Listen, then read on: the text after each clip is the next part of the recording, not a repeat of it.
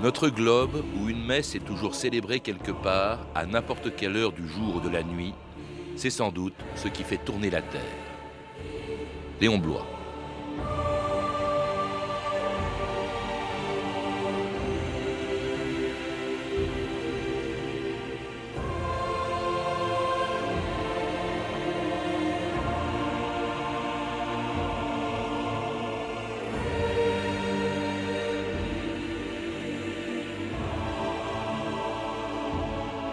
2000 ans d'histoire.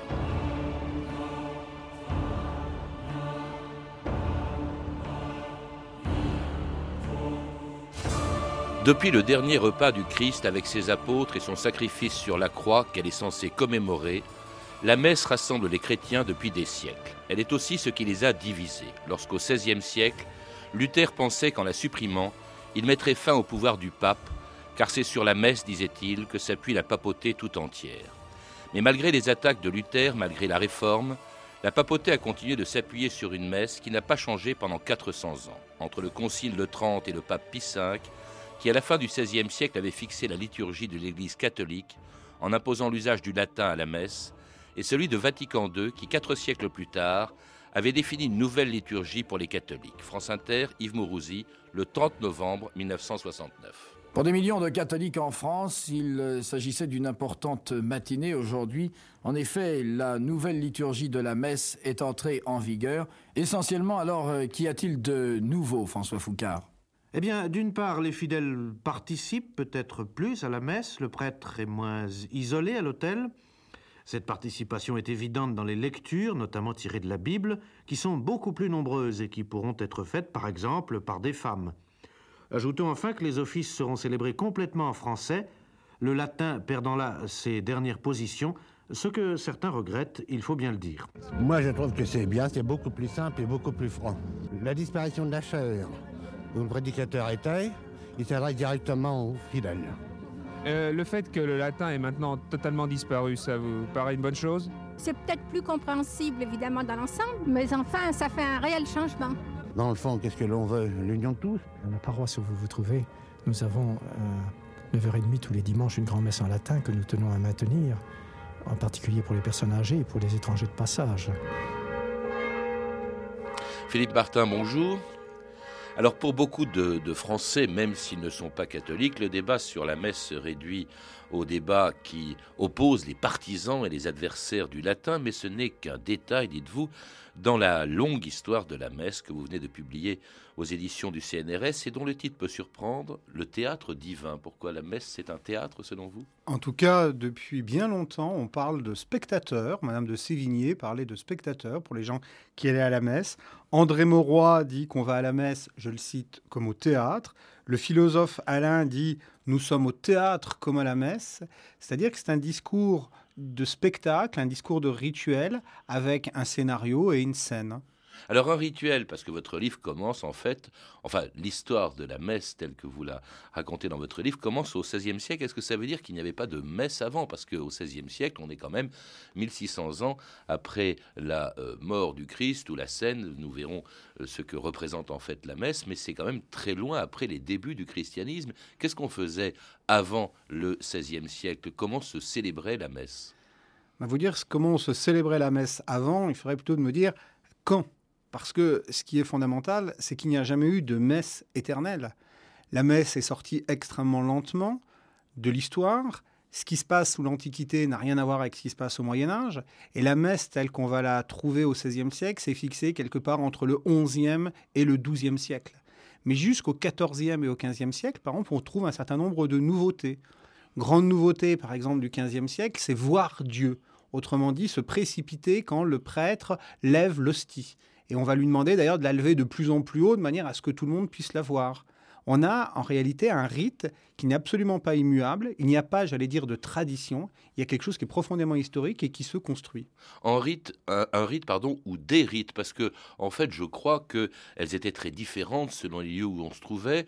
Euh, on y parlait des langues différentes. On y parlait très souvent le grec, hein, parce que le grec était une langue communément, enfin assez connue, relativement connue euh, euh, en, en, Occident. D'ailleurs, on l'oublie toujours, bien avant que le latin, qu'on parle le latin à la messe, on y parlait le grec, le Kyrie eleison, Seigneur prend pitié, c'était du grec. C'était du grec. Et, c'est toujours du grec d'ailleurs. Oui, si le temps a évolué. Le, la manière dont on célèbre la messe, avant le Concile de Trente et même avant le XVIIe siècle, on devrait dire les manières en effet dont on célèbre la messe. Bérulle se rappelle qu'étant enfant, il assiste un jour à six messes différentes et il se dit Mais je n'ai pas vu six rites identiques. Et en réalité, chacun y va de son propre rite. Alors il y a des rites connus, le rite ambroisien par exemple, il y a des rites orientaux, mais même dans un pays comme la France, même dans une ville comme Paris, il n'y a pas deux messes identiques au XVe et XVIe siècle. Alors justement, c'est pour les réunifier que euh, se réunit le, concile de, Trente au, XVIe siècle, après euh, lequel le pape Pie V donc va unifier la messe pour tous les chrétiens, de la même manière d'ailleurs que le Christ l'avait fait en réunissant pour la dernière fois les apôtres avant d'être arrêtés et de mourir sur la croix. Vinrent alors les jours du pain cuit sans levain. Et Jésus, sachant qu'approchaient ses dernières heures sur terre, fit préparer un repas pascal. Et pour la dernière fois, il se retrouva parmi ses disciples qu'il avait réunis. Tous les douze.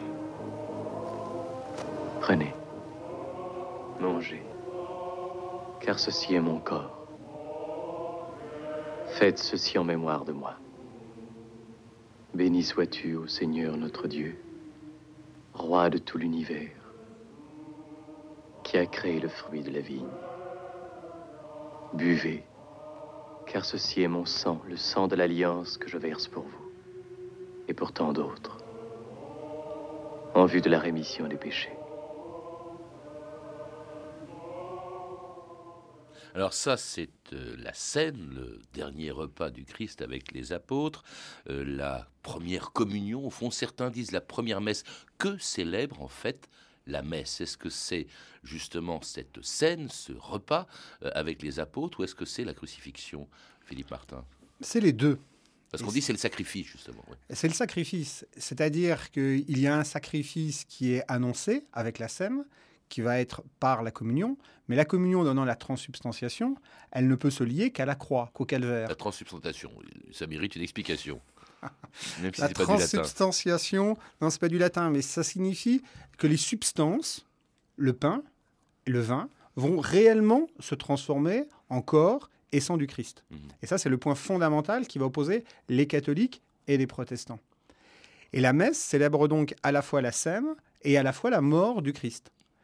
Toute la question, et c'est la question au XVIe siècle, mais c'est encore la question en notre XXIe siècle, c'est dans la messe, qu'est-ce qui passe en premier?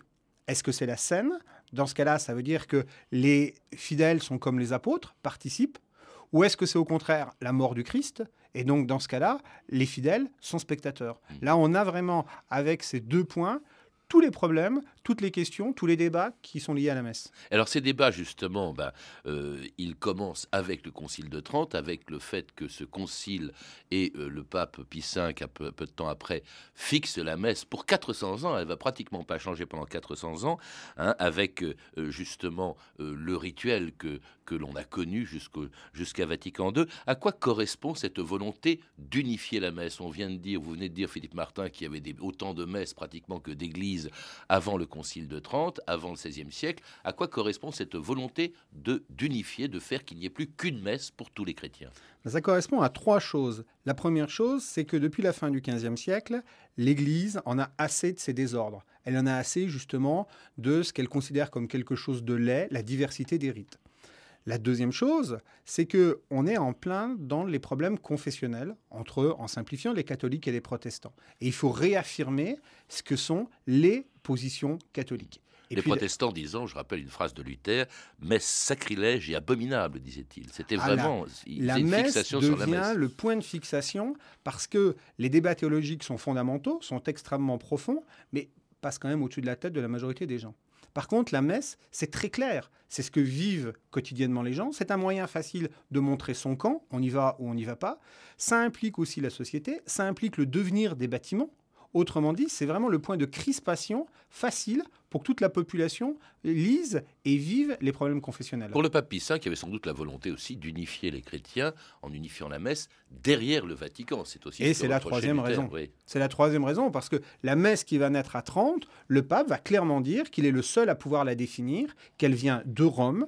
Et quand un certain nombre d'évêques vont essayer d'introduire des choses, eh bien, le pape va instituer en 1570 des rituels, des missels pour dire non, c'est moi qui fixe le rite. Un scénario, hein, vous appelez ça comme ça, pour reprendre encore toujours la métaphore du théâtre, hein, qui n'a pas changé, il y a sept actes. Alors, ce qui est important, euh, ce qu'on a retenu, c'est que la messe était obligatoirement en latin, tout simplement parce que c'est la seule langue commune qu'avaient les chrétiens de l'époque quand, ils la parlaient. Autrement, il y avait évidemment les, dialectes ou les langues nationales. Euh, le prêtre célébrait la messe le dos au public et, euh, il était séparé d'eux par quelque chose qui a disparu des églises qu'on appelait un jubé. Philippe Martin, ça c'est la volonté au fond de faire en sorte que les fidèles assistent justement à la messe parce qu'ils n'y participent pratiquement pas. Exactement. On a une société qui est une société hiérarchisée. Et donc la messe et l'Église, le bâtiment ecclésiastique, doit clairement montrer qu'il y a d'un côté des fidèles et de l'autre côté les hommes de Dieu. Les fidèles n'ont pas le droit de rentrer dans le cœur. Mais quant à dire que ce scénario a été immuable pendant quatre siècles, ça je ne le crois pas du tout. Parce que d'abord, ce scénario a eu énormément de mal à s'imposer, qu'il finira, pour ne prendre que le cas de la France, à s'imposer que à la fin du XIXe siècle, au moment même où on est déjà rentré dans une autre histoire. Mais à la veille de la Révolution, il y a en France à peine le quart des paroisses ah qui célèbrent la messe de Trente. L'autre célèbre, un autre tiers célèbre ce qu'on appelle la messe gallicane, et tout le reste, ça fait presque la moitié, célèbre des rites locaux. Ah oui. Autrement dit, donc le concile de Trente n'a pas fonctionné tout de suite. Ah non, le Concile de Trente mettra près de trois siècles à s'imposer. Ce qui m'a surpris aussi, et ce qui peut surprendre aujourd'hui, c'est que on était obligé d'assister euh, à la messe. On y assistait dans un sanctuaire euh, fermé, c'est-à-dire une église euh, en dur. Ça a posé d'ailleurs des problèmes, vous le rappelez, parce que ça posait des problèmes d'abord pendant la, la Révolution, quand les églises ont été à un certain moment fermées, on pratiquait des, des messes en plein air, et puis aussi aux colonies. Aux colonies, il y avait d'ailleurs un problème qui qui posait aussi aux colonies. Pour faire la messe, on est obligé de la faire avec du vin, justement, et le vin, il n'y en avait pas partout, et c'est une des raisons sans doute pour lesquelles on a euh, trouvé, on a partout où ils passaient, où ils arrivaient, où ils venaient évangéliser euh, les, euh, les indigènes, comme on les appelait, eh bien, on, y avait des, il y avait des vignobles qui se construisaient autour. Exactement. Et un prêtre sans vin, et on a des cas, ben, ne, ne célèbre plus la messe. Et du coup, quand le vin arrive, parce qu'une expédition arrive, eh ben on rattrape tout. Ce qui veut dire qu'au mois d'août, on va faire Noël, Pâques, on va faire toutes les ah grandes fêtes parce qu'on ne les a pas célébrées, parce qu'on n'avait ni pain ni vin. Alors on était obligé d'assister à la messe, il y avait des risques, il y avait même un risque d'excommunication à certains moments de, l'histoire de la messe. Euh, les enfants aussi, vous dites que les enfants attachaient une grande importance au fond à les conditionner pour aller à la messe. Ah, les enfants sont conditionnés de plusieurs manières. D'abord, ce qu'on appellerait nous aujourd'hui les maîtres d'école les encadrent. Ils sont des baguettes pour les maintenir à l'ordre. Ensuite, on essaye de les contraindre par le corps. Saint euh, Jean-Baptiste de la Salle, par exemple, qui a fondé des écoles, demande à ce que les enfants enlèvent leurs sabots en entrant dans l'église pour pas frotter des pieds contre euh, les pierres. Et puis les parents aussi conditionnent les enfants. Dis maman, c'est quand la messe? Bientôt mon petit. Au nom du Père, du Fils, du Saint-Esprit, ainsi soit-il. Gloire à Dieu, qui en ce jour béni nous a envoyé son Fils afin que les hommes soient sauvés et extirpent de leur cœur la mauvaise semence. Rendons grâce à Dieu qui a permis, dans sa grande bonté et sa justice, de rétablir dans notre royaume de France notre bon roi Louis le XVIIIe. Et maintenant, mes frères, célébrons le divin sacrifice. Et ce fut d'abord la communion. Amen. Les hommes et les femmes de la campagne attendaient. Après les messieurs, ce fut le tour des domestiques. La communion continuait toujours. Ma mère n'y alla pas parce qu'elle n'avait pas eu le temps d'aller se confesser. Et moi, j'attendais.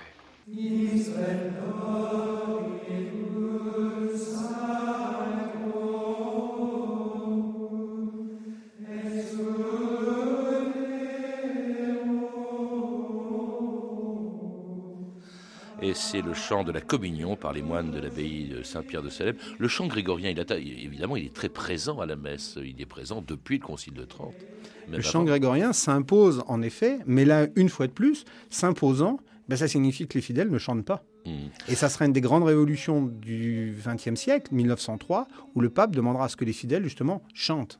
Alors votre livre ne s'intéresse pas seulement à la liturgie, à son évolution, mais aussi il accorde une grande importance au rôle social de, la messe, où on vient de l'entendre dans cet extrait de, film Jacques le Croquant, euh, les gens s'installent euh, un peu en fonction de leur place même dans la société. Euh, c'est un, c'est un, enfin comme un, un réduit, un microcosme de la société, la messe. Exactement, c'est un théâtre social. On vient s'y montrer. Alors on vient y montrer sa place dans la société, les endroits où on va s'asseoir sont tout à fait stratégiques. On vient ici aussi y rencontrer les demoiselles pour les messieurs parce que c'est difficile en dehors. On vient y régler des problèmes. On vient s'insulter quelquefois, on vient se battre. On vient aussi discuter des affaires de la communauté. C'est-à-dire que la messe n'est pas uniquement un rite, mais c'est un enjeu social extrêmement important, avec des traités de droit d'ailleurs, qui fixent exactement qui doit se tenir, comment on doit se tenir, etc. à la messe. Les bancs, hein, euh, l'importance de, l'endroit où sont assis euh, les, gens importants, etc. et puis alors le prêtre, tout ça, qui, ordonne tout ça, qui fait son sermon, on appelait ça comme ça, on n'appelait pas ça encore l'homélie, son sermon en chair, un sermon très politique, on a entendu dans cet extrait, hein, c'était bienvenu au roi Louis XVIII. Nous sommes au, début du, du, 19e siècle. Le rôle politique de la messe est considérable. Exactement. Dans la messe, euh, il y a ce qu'on appelle le prône, et c'est-à-dire que c'est le lieu de l'information. Alors ça peut être très politique. On va avoir des messes au moment de la Révolution en Vendée qui sont très clairement anti-républicaines.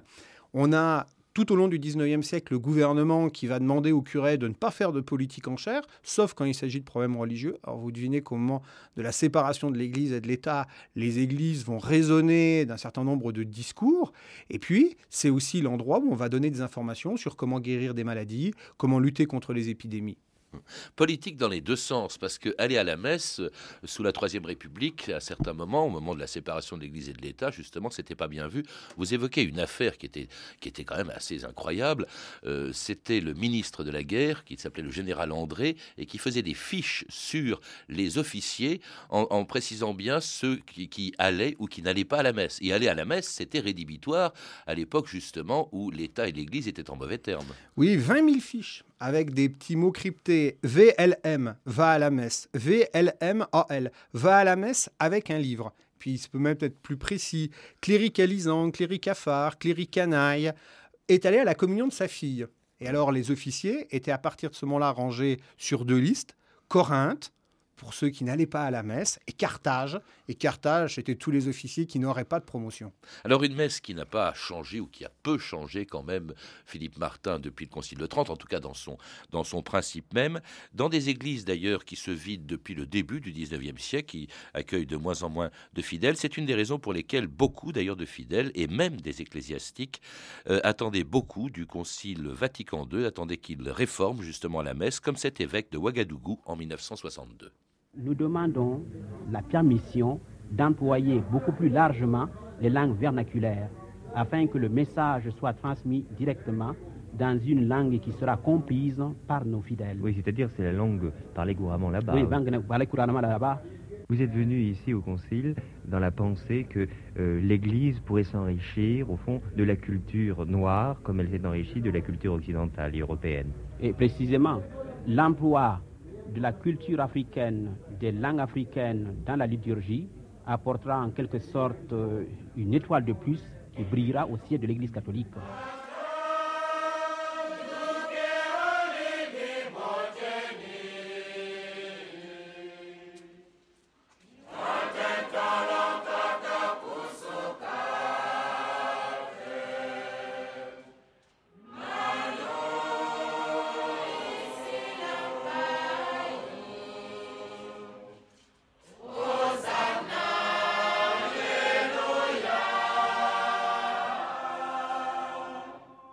C'est une messe chantée en diola, en Casamance. Alors là, on est loin quand même de, euh, du chant grégorien.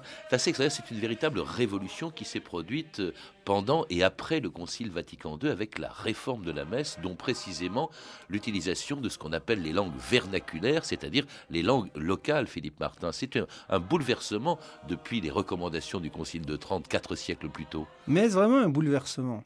Parce qu'avant le Concile de Trente, vers 1500, on avait eu l'idée de mettre la messe en langue vernaculaire. Luther est arrivé, les protestants sont arrivés, et les offices, les célébrations se font en langue vernaculaire. Et le Concile de Trente, au XVIe siècle, voulant s'opposer clairement aux protestants, eh bien, décide que toute l'évolution vers les langues vernaculaires s'arrête et comprendra le latin. On a pris le latin à Trente en réaction face aux protestants. Et pendant quatre siècles, on va sans arrêt discuter. Est-ce qu'on doit mettre le latin? Est-ce qu'on ne doit pas mettre le latin? Et le contact avec les mondes extra-européens pose sans arrêt cette question. À quoi correspond justement cette révolution qui a malgré tout été Vatican II en ce qui concerne la liturgie, en ce qui concerne le rituel de la messe, Philippe Martin? Alors c'est fondamental. Alors le latin, d'abord, les langues vernaculaires, mais attention, le latin n'est pas supprimé, il n'est pas interdit, on pourra avoir d'autres choses. Puis il y a des mots qui sont toujours utilisés en latin. C'est au niveau de l'espace, hein, on supprime la chair, on supprime la grille qui séparait le cœur. La chair de... où, le, prêtre faisait un sermon et maintenant une homélie. Il fait une homélie. On revoit le rôle complet des fidèles. Les femmes pourront rentrer dans le cœur. Les gens pourront rentrer dans le cœur. Des laïcs pourront faire des lectures. C'est tout à fait euh, fondamental. Et puis, on modifie une grande partie des gestes du prêtre. Et sans doute ce qui est le plus symbolique, c'est que l'autel où se déroule le sacrifice de la messe va quitter le mur du fond de l'église pour se placer entre le chœur et la nef. Il y aura le prêtre, l'autel, les fidèles. Les fidèles et le prêtre participent au même office autour du meuble qui est l'hôtel. C'est le mot, hein, participer, c'est le contraire de, du fait qu'on est assisté en spectateur à la messe pendant, pendant des siècles. C'est toute la différence d'ailleurs entre les raisons même ou la motivation de la commémoration de la messe. Est-ce que c'est la scène à laquelle on participe ou est-ce que c'est le sacrifice, la crucifixion à laquelle on assiste? Pour Vatican II, c'est bien sûr les deux aspects et le sacrifice est présent, mais c'est la scène, c'est l'idée que la messe ne peut se faire qu'avec les fidèles. Les fidèles sont partie prenante de ce qui se passe au cours de la messe. Ils ne sont pas simplement des spectateurs, ils sont des acteurs. Alors ça, ça a quand même révolté une partie des fidèles, ce qu'on appelle les traditionalistes. Il y a eu monseigneur Lefebvre qui, plus tard, a carrément euh, s'est séparé de, du, Vatican. Euh, qu'est-ce que qu'est-ce qu'ils reprochaient au fond ces traditionalistes à bah, cette nouvelle messe? Ça a séparé, oui et non. Parce que quand au concile, on a fait voter le, nouveau rituel, il y a eu 2147 oui, on va réformer, et 4 non. À peine 4 non. Et parmi les 2147 oui, il y a les membres de ce qu'on appelle le CIP. Et parmi les membres du CIP, on trouve quelqu'un qu'on retrouvera dans un instant, c'est Monseigneur Lefebvre. Et finalement, c'est bien plus tard, c'est dans les années 70, qu'il commence à y avoir véritablement une fracture. La fracture, elle est une fracture à la fois rituelle, mais en réalité, la messe, comme elle l'était au XVIe siècle, c'est un étendard. Ça cache d'autres problèmes. Et ce qu'on va reprocher à la messe, bah, ce qu'on lui reproche, c'est de transformer les rapports entre Dieu et les hommes. L'homme, dans la messe de Vatican II, est beaucoup moins humilié, il est acteur. Ce qu'on va reprocher aussi, c'est les rapports entre l'Église et le monde. Le rite, l'Église avec Vatican II est obligé de d'accompagner les évolutions. Et puis la troisième chose qu'on reproche, c'est le rapport entre le clergé et les fidèles. Le clergé se décléricalise en quelque sorte, revient au niveau des fidèles. Alors quand vous dites on, ce sont les traditionalistes qui font ces, ces, reproches justement, et c'est pour les réconcilier donc que euh, avec le Vatican qu'il y a euh, deux ans, Benoît XVI prenait une décision qui a fait beaucoup de bruit. France Inter, euh, Patrick Cohen, le 14 septembre 2007. Le retour de la messe en latin, c'est aujourd'hui l'entrée en vigueur du récent décret de Benoît XVI dans une église catholique plutôt indifférente. Il n'y a pas eu d'avalanche de demandes de la part des fidèles, mais la messe à l'ancienne a bel et bien ses partisans. Voyez ce qu'en disent ces quelques fidèles rencontrés à la chapelle Notre-Dame de la Médaille Miraculeuse dans le 7e arrondissement de Paris.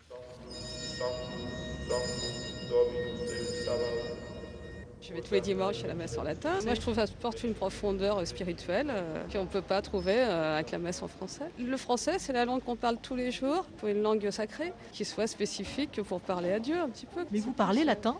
Non, je ne parle pas latin, mais je suis la messe en latin avec mon missel. J'ai la traduction dedans. Quand j'étais jeune, je me souviens que j'allais à la messe en latin. Puis j'avais hâte de pouvoir comprendre quelque chose. Qu'est-ce que vous en pensez? C'est un pas en arrière? Si ça peut favoriser l'unité, non, c'est pas un pas en arrière. Mais que ça soit un pas en avant, c'est reste à voir.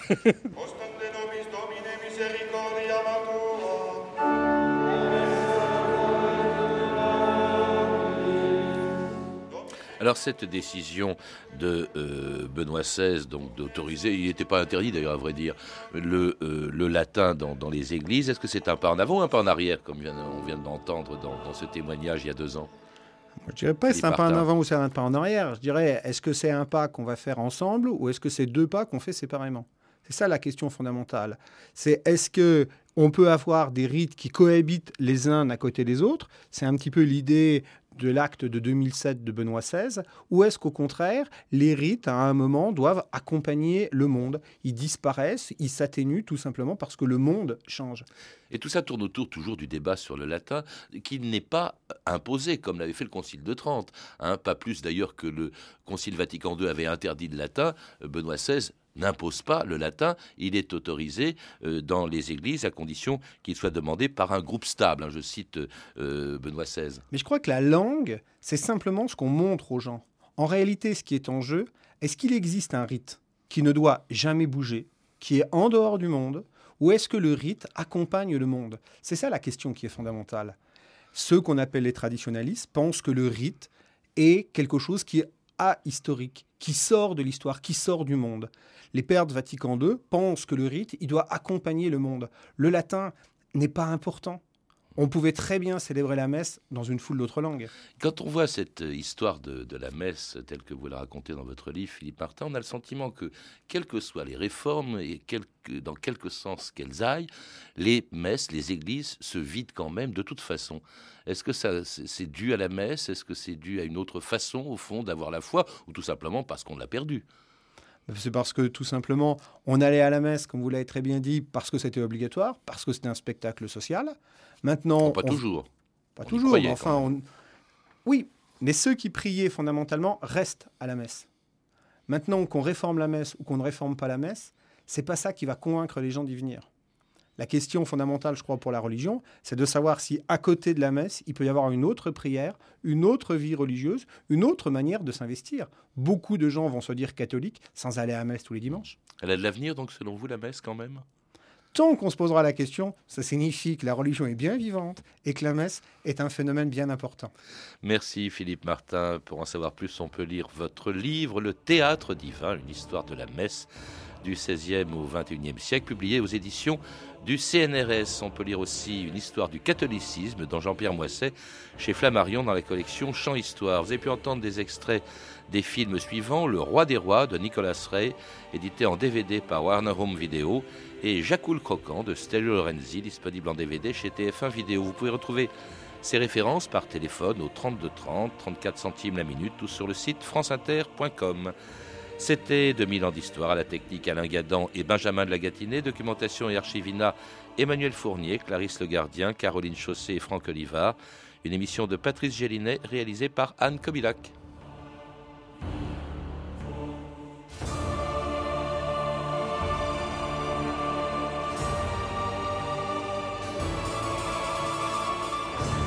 Demain, dans 2000 ans d'histoire, le seul écrivain français à avoir eu deux fois le prix Goncourt, mais sous deux noms différents, Romain Gary.